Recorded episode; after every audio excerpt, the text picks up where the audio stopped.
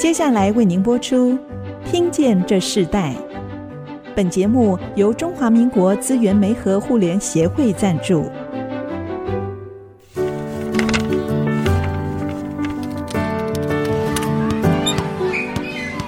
每一段经历都是学习，跳出框架，培养一个人对学习的渴望。爱，一起学习，听见这世代。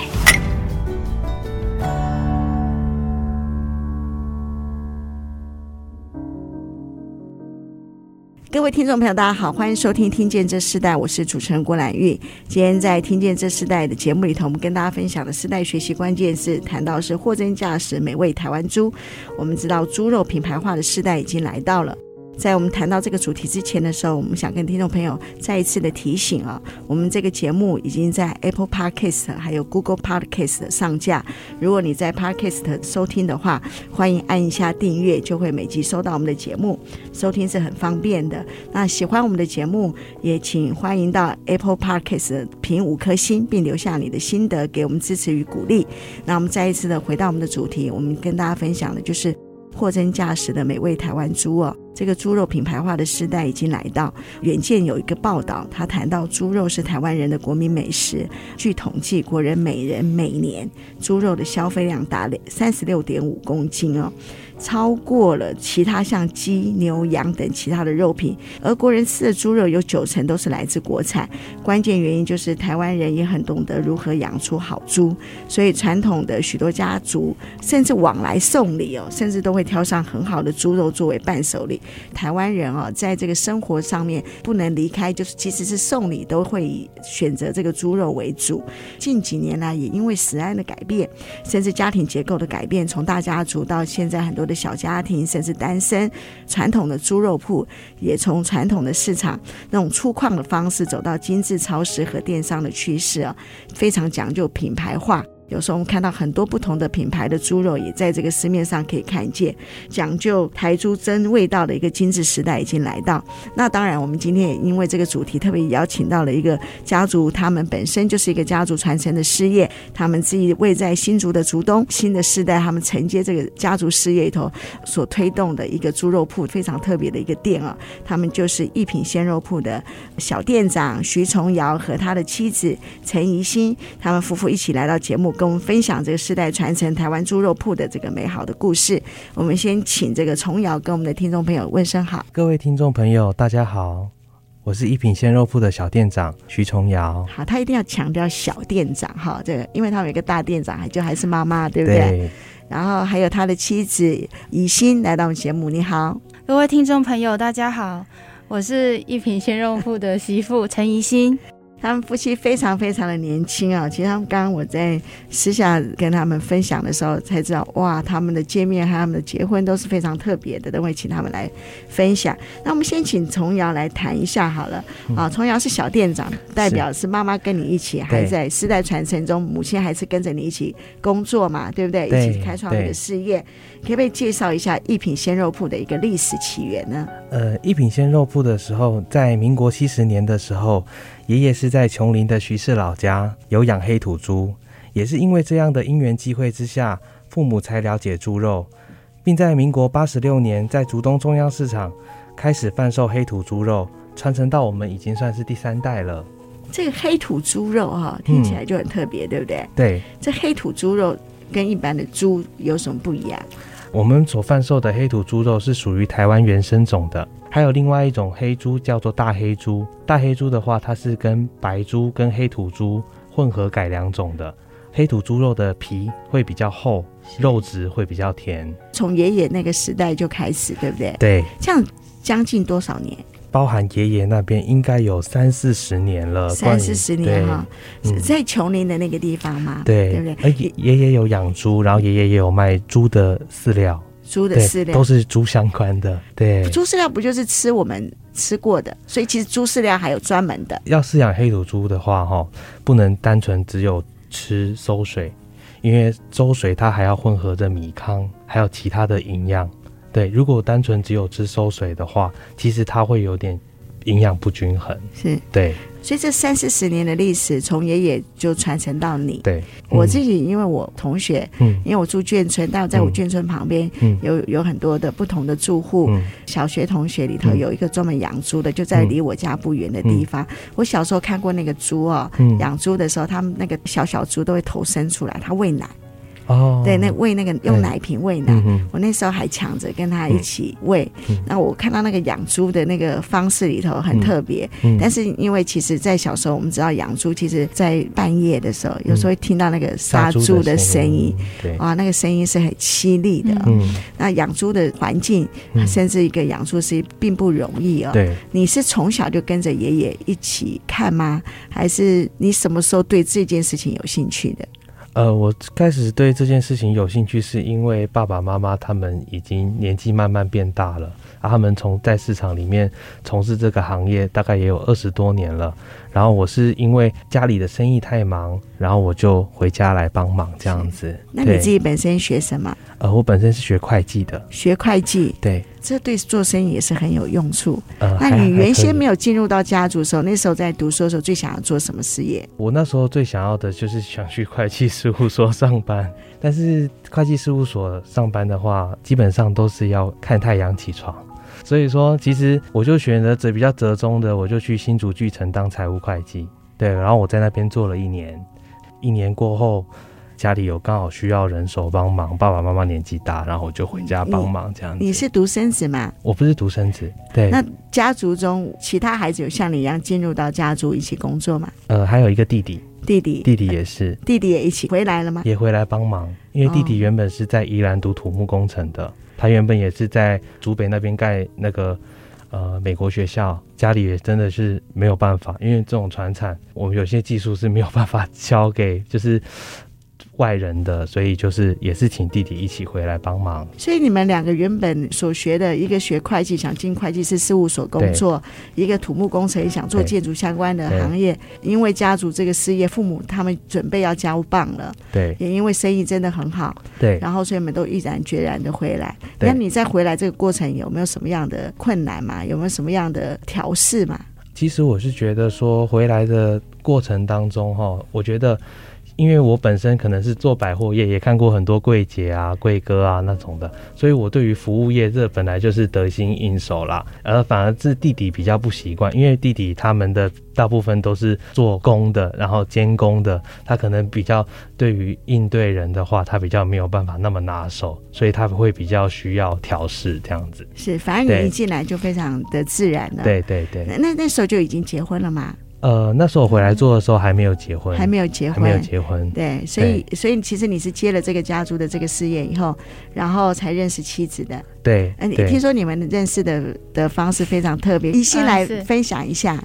就是呃，我们是透过交友软体，是在网络上认识。对，软体上有很多人是玩世不恭，但是我们的目标都很明确，就是找到结婚对象。嗯，所以当时我们。第一天聊天就见面了，对，他就说结婚为前提交往，我相信这对很多我们这个年纪的人来说是相当特别的，不结婚的大有人在，反而要结婚的少，所以可能我们刚刚好就就像呃您刚才说的主的安排，因为我也是这其少数人之一，我们就交往了下去。呀，所以其实从瑶你自己在这个事业的过程中里头，你想成家立业都一起来哈。呃，应该是说，我会想要使用交友软体的。为什么会因为想要使用？是因为我们平常在以前在市场做传统产业的话，说实在，是真的比较难认识到女生，对，所以才会想要借由这种网络的方式认识到那个真心的另外一半。对，因为大家会说网络不好，其实网络只是一个媒介，使用的还是个人。对，嗯，是，对，我们我们最近也有一个客户啊，帮他小推荐一下，嗯，有一个雅歌爱网，他们也是在结婚为前提的一个交往的网站。嗯，当然不管你们怎么认识，嗯，但是非常奇妙，你们在认识这个过程里头，其实你正在接续家族的企业，你要承担这个家族很多新的方向，对，甚至一个大环境的挑战，嗯，甚至适应婚姻，组成一个新的家庭，对你来讲都是新的。对，那在这些新的过程中，你们又遇到了全球都遇到。到的 COVID-19 这个疫情。嗯，嗯我想在你们这样子的一个新的时代，一个新的年轻人，嗯、啊，如果你们的信心如果不足，如果你们在很多事情上没有坚定的话，也很难。挑战这些过关，但是我看到一品鲜肉铺生意非常好，嗯、而且我看到他们的整个环境跟我们过去看的传统肉铺又不一样。嗯、我们稍微休息一下，下一段部分我们继续请一品鲜肉铺的小店长徐崇尧和他的妻子怡心来跟我们一起分享他们在接触家族事业里头一切的挑战和他们在经历这个过程中一些新的事情。我们稍后回来。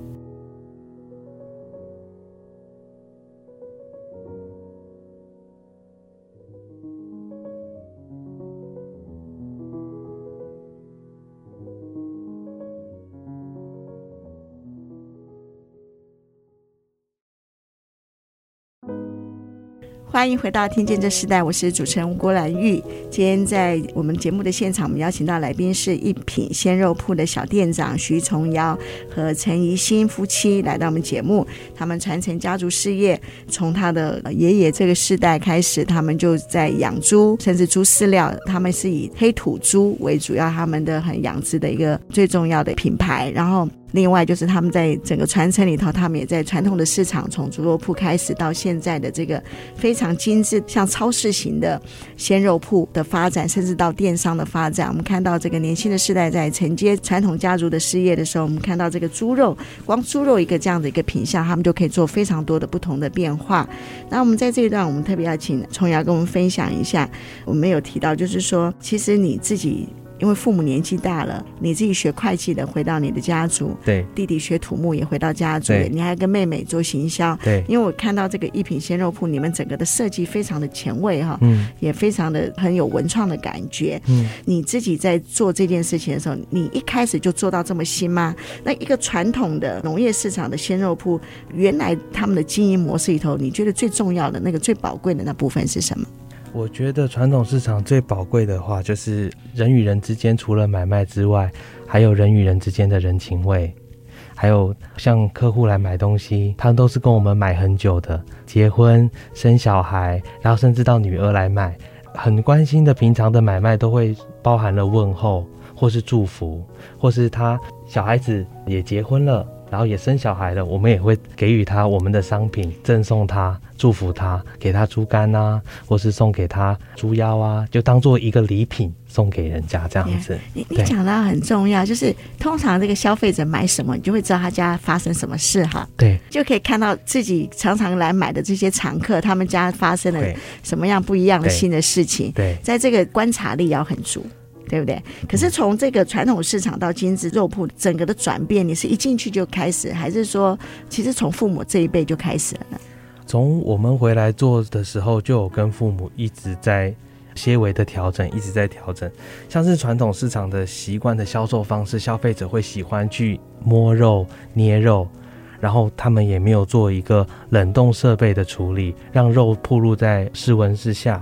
哦，我们家的话就比较不一样。我们在传统市场的时候做的时候，我们就会用冷藏台，用压克力的罩子，然后去慢慢的引导客人，慢慢的改变客人选购的方式，尽量不要用手去触摸生肉，减少触摸，让肉品处于稳定的温度状态之下。之前疫情很严重，愿意来跟我们购买猪肉的客户变多了，因为他知道我们有把肉保护好。嗯，这反而合到一个时机了，对不对？对，这跟你当初转变家里从传统肉铺到这个精致超商的肉铺，嗯嗯、跟你过去在百货业的工作有没有关系呢？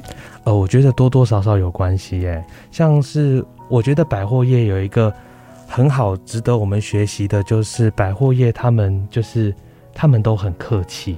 模仿那个日本的百货业，像我们台湾的百货业，大部分都是模仿日本，他们很有礼貌，然后鞠躬啊或者什么之类的。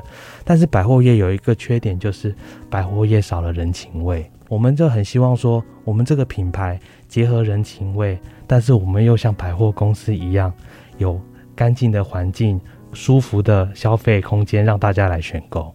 所以它不一样的方式里头，但是就像你说，传统肉铺其实跟客人是面对面的接触，对。但是在整个的环境品质和卫生里头，对，它却很难顾到即使你们在你们的养殖里头，你们是非常用心的，可是对客人来讲，他仍然少了一个环境的一个整体卫生的感受，对不对？对。可是，在你转变成一个精致超市的时候，对，它就不一样。对。那你刚刚提到，就说你花一些时间跟你的父母沟通吗？对。那你跟他一起工作的时候，有些是你想要怎么做？嗯。有些你自己必须要调试。你你觉得你调试最多的是什么？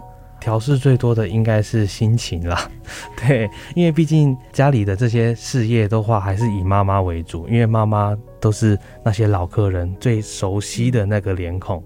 我觉得心情要放轻松啦，以尊重他们的想法去做些微的改变，然后以慢慢沟通的方式，让他们了解到，原来这样的方式其实会比以前还要有效率跟进步。这样子，对，母亲都一直很支持你吗？她。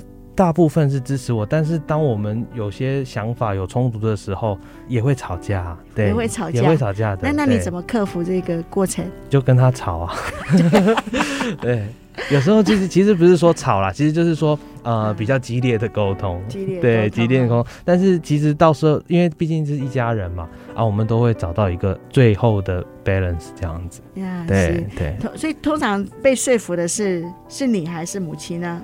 都有哎、欸，都有都有对、嗯。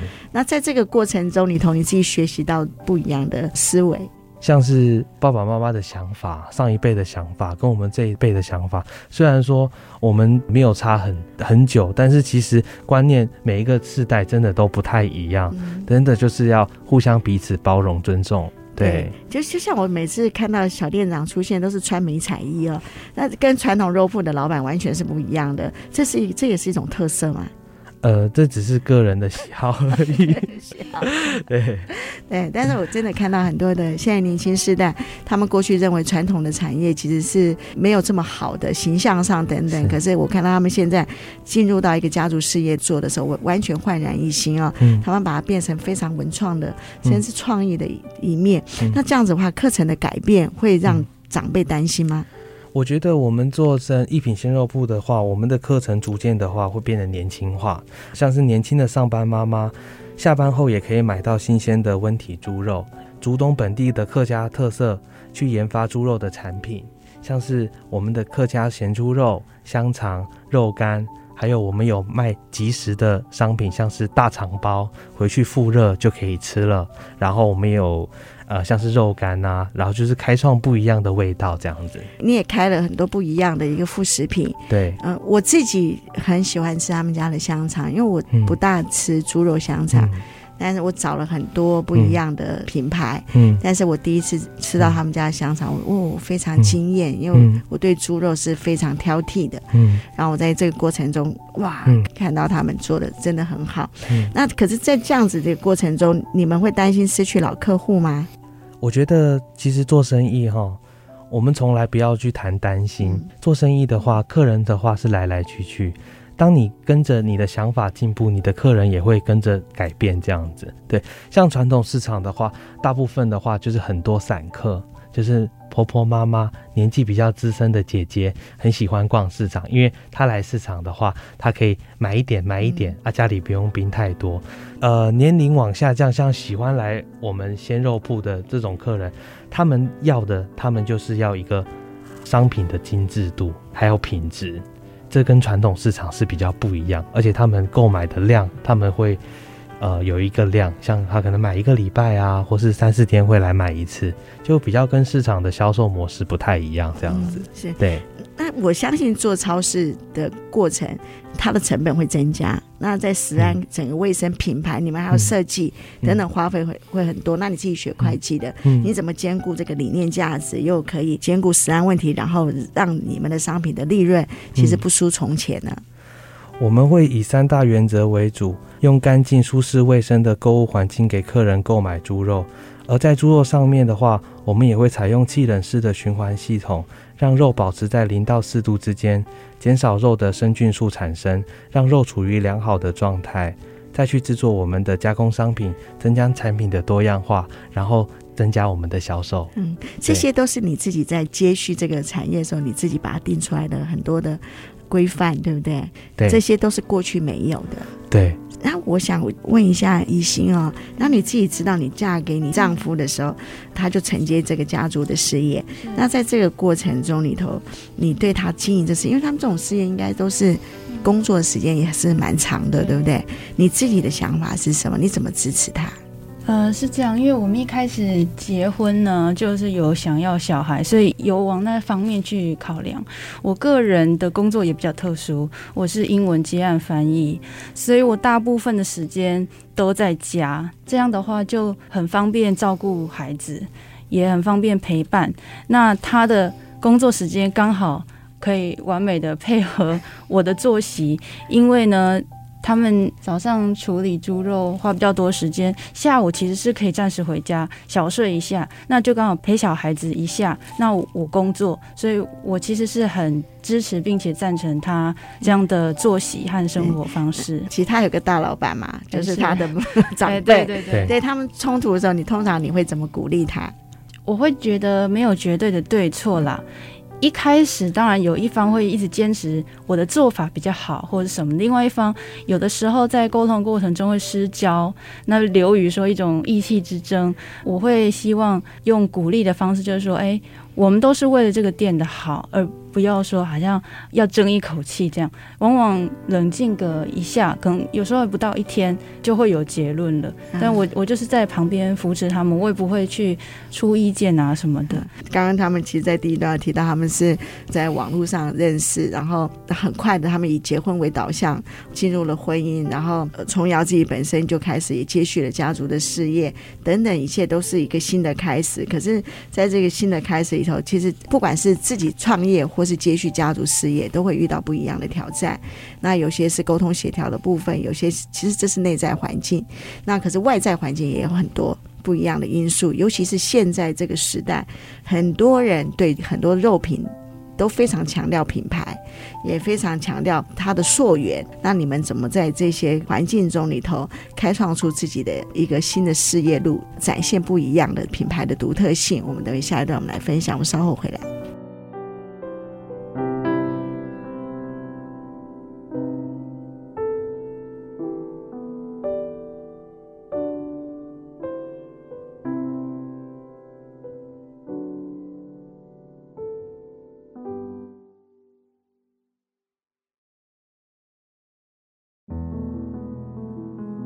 欢迎回到《听见这世代》，我是主持人郭兰玉。今天在《听见这世代》节目现场，跟我们一起分享关于现在的猪肉品牌化的一个时代，如何去。买到货真价实、美味的台湾猪肉啊！这个议题，我们特别邀请到来宾是一品鲜肉铺的小店长徐崇尧和他的妻子陈怡欣来到我们节目。我们在这一段部分，我们请崇尧跟我们分享一下，你自己怎么去持续当跟着妈妈一起工作嘛？嗯，你怎么让自己在整个市场变化？就像我刚刚提到的，也有疫情啊等等，你怎么去维持你这个信心、经营这个事业的信心？最重要的一个依据是什么？呃，其实疫情的扩散加上政府的控管，之前都无法群聚和外食，反而让很多妈妈来选择我们店里购买猪肉食材，并自己制作安心的料理。然后我们在跟客户的交谈过程中介绍我们的产品，然后有些妈妈她也会分享她的美食照片，然后他们在分享过程中，他们有得到成就感，然后也让我们知道说他们会赞美我们的猪肉，然后把它变成餐桌上的。幸福餐点这样子，让我们增加我们自己卖猪肉的这个信心，这样子。反而这个疫情时代，让你们的这个生鲜铺更受欢迎，因为你们整个精致化，然后也就像你说的，你们的碰触甚至分装等等，都是保持一定的温度，对，也不用手去直接碰触嘛。对，那。无论怎么样的环境的维持，其实最重要的就是猪肉的品质。嗯，那刚刚你开始有提到，就是说从你爷爷开始，就是以黑土猪为主。嗯，我们是不是可以跟听众朋友分享一下那个猪肉的这个养育品质，怎么让顾客在每一口上都知道那个吃起来是没有负担的？甚至猪肉一般怎么分类呢？像其实猪肉的话，大概有分三个品种：白猪、改良种的大黑猪，还有台湾原生种的黑土猪。品种不同，肉质的甜味也不同。而我们家只卖台湾黑土猪，它是属于比较稀有的品种。在挑选猪肉的部位，其实很简单，主要是看自己需要制作什么的料理。主要分为三大块：五花、夹心、后腿，这是肉的部分。啊，其他的还有分两个部分，就是分成内脏跟骨头，大概就是这五个部分这样子。然后再去做细分整个部位，看制作的料理，然后再去选购。像客人一般来，他会很担心说啊，那我要买什么肉来制作菜肴啊？我们都会去跟他介绍，然后再依照他们家喜欢的呃油花比例，再跟他们说他们需要适合做什么，会比较喜欢收到他们做出来会比较受到他们家人的喜爱这样子。嗯、对，对，对。那如果通常喜欢乳制品的家庭的话，嗯。嗯就是通常会你怎么建议？通常喜欢卤的家庭的话，我们如果比较喜欢油花一点的话，我们都推荐五花肉；要瘦一点的话，我们就会推荐带皮的夹心肉，这也都是非常好吃的部位。然后像是一些小朋友要就做副食品的话，因为小朋友在一岁以下，他们的肠胃道还没有发展完全，所以我们都会给他介绍全瘦的软肉，像是腰内肉。老鼠肉，然后还有全瘦的后腿肉、二刀肉，那种小朋友吃起来比较不会有负担。嗯，对。所以就说在各部位里头，其实猪肉每个都不一样的功能，也不一样的口感。对。对，那可是最重要的一件事情，就是说在这个。养殖的过程中里头，其实猪吃什么也是蛮重要的，对，对不对？对，嗯，其实现在食安问题都是非常的关系嘛。嗯、对。那我们知道，像瘦肉精啊，对，其实是大家最最害怕的。对。那你们怎么去告诉顾客？你们怎么去分别出来？就像以我们卖的黑土猪来说，我们饲养的时间会比较久，一般需要一年三个月以上才会出猪。跟白猪、黑猪饲养时间六七个月以上的出猪的肉质成熟度不太一样，甜度也有所不同。瘦肉精的部分的话，像我们家的话，就是不会卖有莱克多巴胺的那种猪肉，因为我们都是有国产履历的猪肉这样子。然后我们都是经由新竹肉品市场购买，经由兽医的检查。盖上房检局的合格章，并且在购买的船票上都可以到政府的官网上查到我们猪肉的来历，每天哪一个农场饲养的，还有它的负责人。对，推展这些肉品形象有没有遇到什么样特别的故事？譬如说，我们看到你们开始有一些加工的产品，嗯，那你们怎么去挑选加工合作的对象，跟顾客，甚至在自己经营这事业中的一些互动当中，可不可以分享一些案例呢？基本上在加工的合作对象，大部分加工都是自己做啦，所以也就没有说合作的对象。因为我们产品的猪肉都来自于自己，然后我们自己制作，我们也会用天然的方式去制作，呃，不会加一些其他的那种呃化学的那些东西，所以顾客跟我们买，他们都是还蛮放心的。然后在销售上面的话，我们会以服务客户至上，让那些妈妈安心的、开心的跟我们购买猪肉。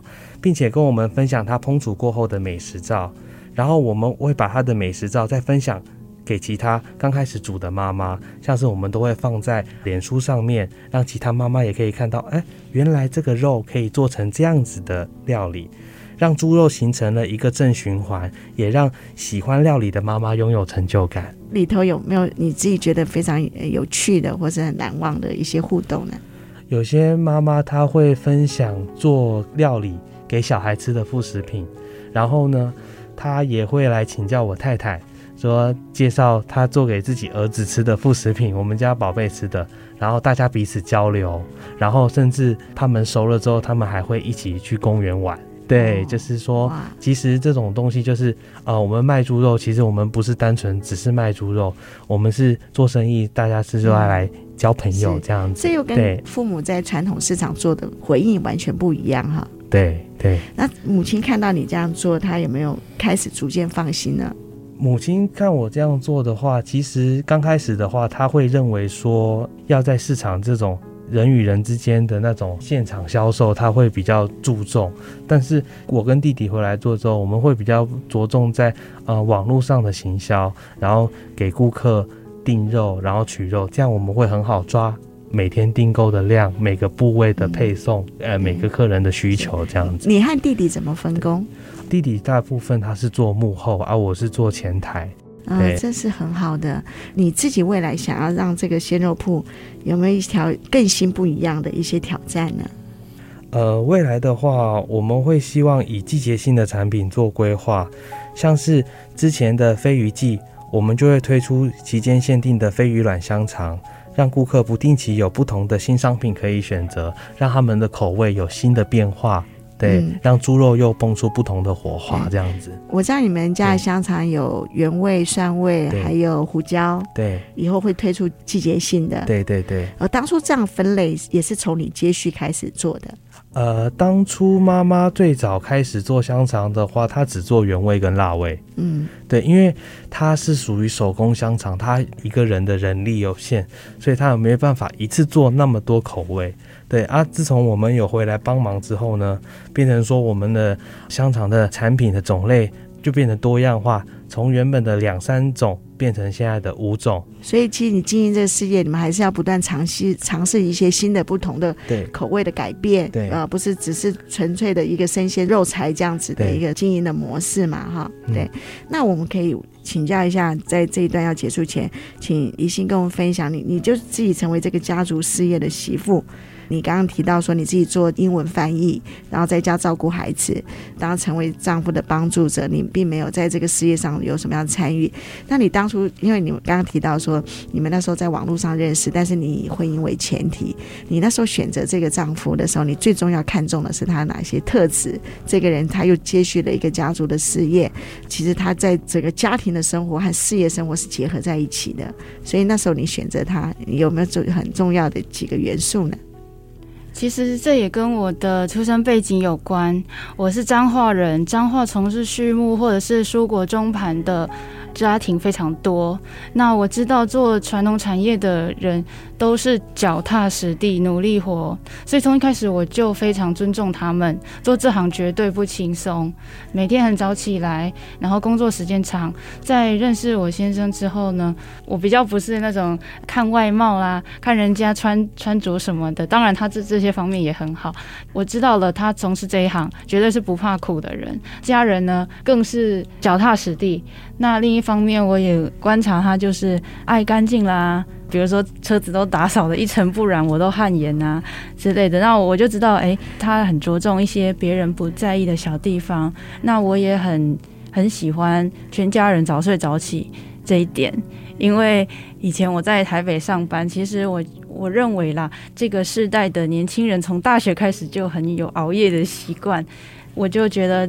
呃，这样的对象非常好，这样的家庭是是我会想要加入的。嗯哼，对，所以那时候你们就进入婚姻，对不对？到现在这段结束前，我们请你推荐一首歌曲来代表刚刚你提到你对这个婚姻的感受。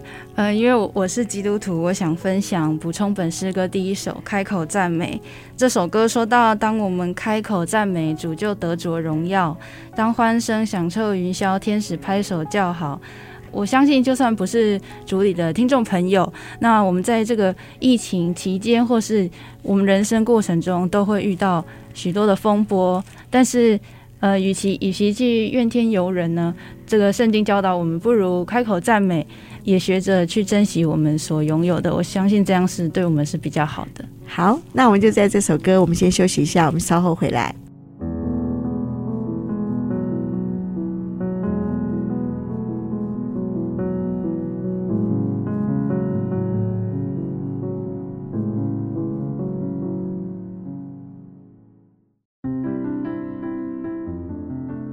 欢迎回到《听见这时代》，我是主持人郭兰玉。今天我们在《听见这时代》的主题，跟大家分享的是货真价实美味台湾猪肉。那我们也谈到这个猪肉的品牌化的时代哦，已经来到。我们看到非常多的这个猪肉的品牌在这个新的市场出来，也看到非常多的年轻的世代，他们承接啊，无论是自己创业或者承接家族事业，他们都在这个猪肉这件事情上，哇，做得非常非常的有创意创新。那。我们今天邀请到来宾，也是他们在创新的过程中里头独出了一个很特别的店，叫做一品鲜肉铺。小店长徐崇尧和他的妻子陈怡欣一起来我们节目。在这一段部分，我想请教崇尧，你自己经营这个事业已经一段时间了，你认为最大的价值是什么？呃，我觉得最大的价值是在于做生意的诚信，还有良心，还有以人为本的服务。让顾客在购买商品是一个完整还有舒服的体验过程，让每一个交易都是快乐的，而不是单纯的啊买卖商品这样子。对，对。那你自己最想要透过你这个事业有一个什么样的影响力呢？我没有想要影响什么，但是我就是觉得说，做这个行业的话，就是踏踏实实把我自己的分内的工作做好来，然后让我们这个一品鲜肉铺能够让大家认识这样子。嗯，对对是。那你承接家族事业，你认为你父母带给你最重要的一个传承的价值是什么？父母跟我说，做生意跟做人一样，要诚实，踏踏实实的做好每一个步骤，不要好高骛远，然后坚持下去，走自己的路，然后不要去羡慕别人，也不要去计较跟比较，因为只有你自己走出来的路才是自己的。这个父母对你的这样很重要的一个教导，对，不对，对？刚刚我们在私下里头，从小提到说，你自己学会计，嗯、可你非常喜欢音乐，对。但是你从事的是一个猪肉的生意，对。对，你觉得这样会不会有冲突？其实我觉得是没有什么冲突，反而是可以让我在像是我学会计，我可以把一些成本的观念放在一些我们猪肉的商品上面。对，因为像我们需要我们的香肠会做真空做处理啊，我们会去比价钱，哎，真空包装什么东西？这个真空包它是一般平行的真空包呢，还是有棱棱纹的真空包？因为不同的真空包对于里面真空出来的肉品的保鲜度不太一样，然后我们会去做一个比较，然后也会有一个性价比这样子。对，嗯，是喜欢音乐、喜欢弹琴的，这对你的事业有没有帮助呢？像我的兴趣的话，我们的脸书经营不只单是呃，就是简单的拍拍肉，当然最主要是啊、有时候我们也会拍肉啊，然后介绍部位什么。但是我是在我们的脸书经营的话，我们会分享我们音乐，分享原来奥地利的人，原来他们那边是音乐之都，他们也有一些他们喜欢吃猪肉，音乐家喜欢吃猪肉。其实说这种音乐。猪肉其实这种都是很生活化的东西，其实我们都每天都会接触到。那如果有年轻人，我们的听众朋友，他们也想要经营一个接续家族事业，甚至来做一个过去他们可能跟自己完全没有想到，可是却是这样子一个世代传承的事业的时候，你你想分享给这世代年轻人的价值观是什么？呃，我觉得最重要的年轻人，我是想要分享八个字，就是不要计较，不要比较。每一个行业都是在这个社会上不可缺少的一部分，尽力去做自己该做的，找到自己的成就感，在这工作上的成就感是非常重要的。对，yeah, 是。对，你现在目前你觉得最重要的一个目标阶段是什么？你现在还想完成哪些事情？呃，现在目前我最希望的是可以把家里的事业站稳脚步，然后建立良好的商誉啊，让大家更认识我们这个品牌。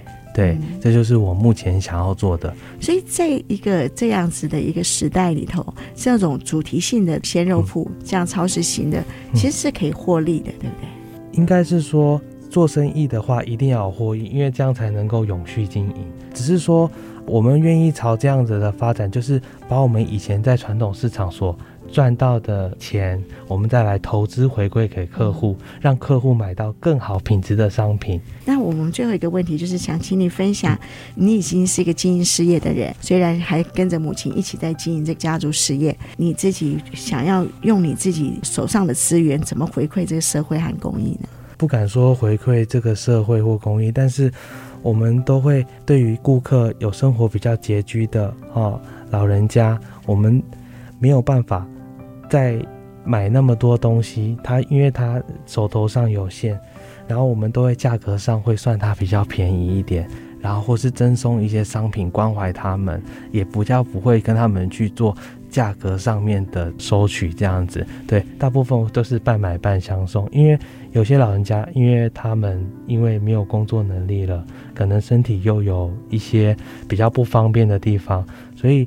我们都会把他当做自己的长辈，然后对他们好，这样子。对，嗯，是就是在一个社区性的关怀。对对，对。电商这个电商，你们有开始开展吗？我们目前的话都是有用 FB Live 还有 Instagram，然后分享我们的照片，然后也让客户可以从社区的话，就是让他们啊、呃、住附近，像是竹东镇的话，让他们啊、呃、线上订购，然后等他有时间的话，他自己来取货这样子。嗯啊，外县市的话，我们都是一律是冷冻宅配这样子，冷冻宅配的方式，所以现在其实全省都有做，因为这是一个新的时代，对，然后很多电商将所有社区性的一个商业已经开展到啊、呃每个地方都可以都可以来来享用到你们所推出来的产品。我想这是一个很好的一个不一样的时代的发展。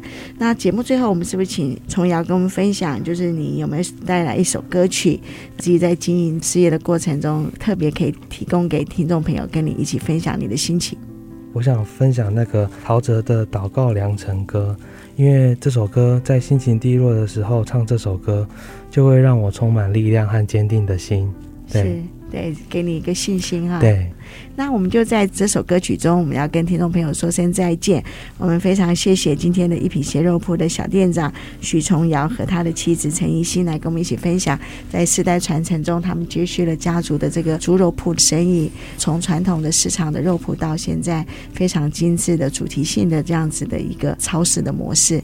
我们看到这个世代传承，让妈妈和爸爸仍然跟着他们一起在旁边帮助他们，但我看见这两个兄弟都一起。进入到这个家族事业，而且崇尧还在这个经营事业的过程中娶了一个非常棒的妻子啊！在新的时代其实不容易，但我看到他的信心仍然继续的坚持。我们也希望他们的生意是越来越好，让他们这样的一个品牌可以影响这个社会，带给大家在食安上，在一个好肉品上，生活上更美好的味道。我们今天非常谢谢你们，谢谢，谢谢听众朋友，听见这时代，我们下次再见，拜拜，拜拜。拜拜。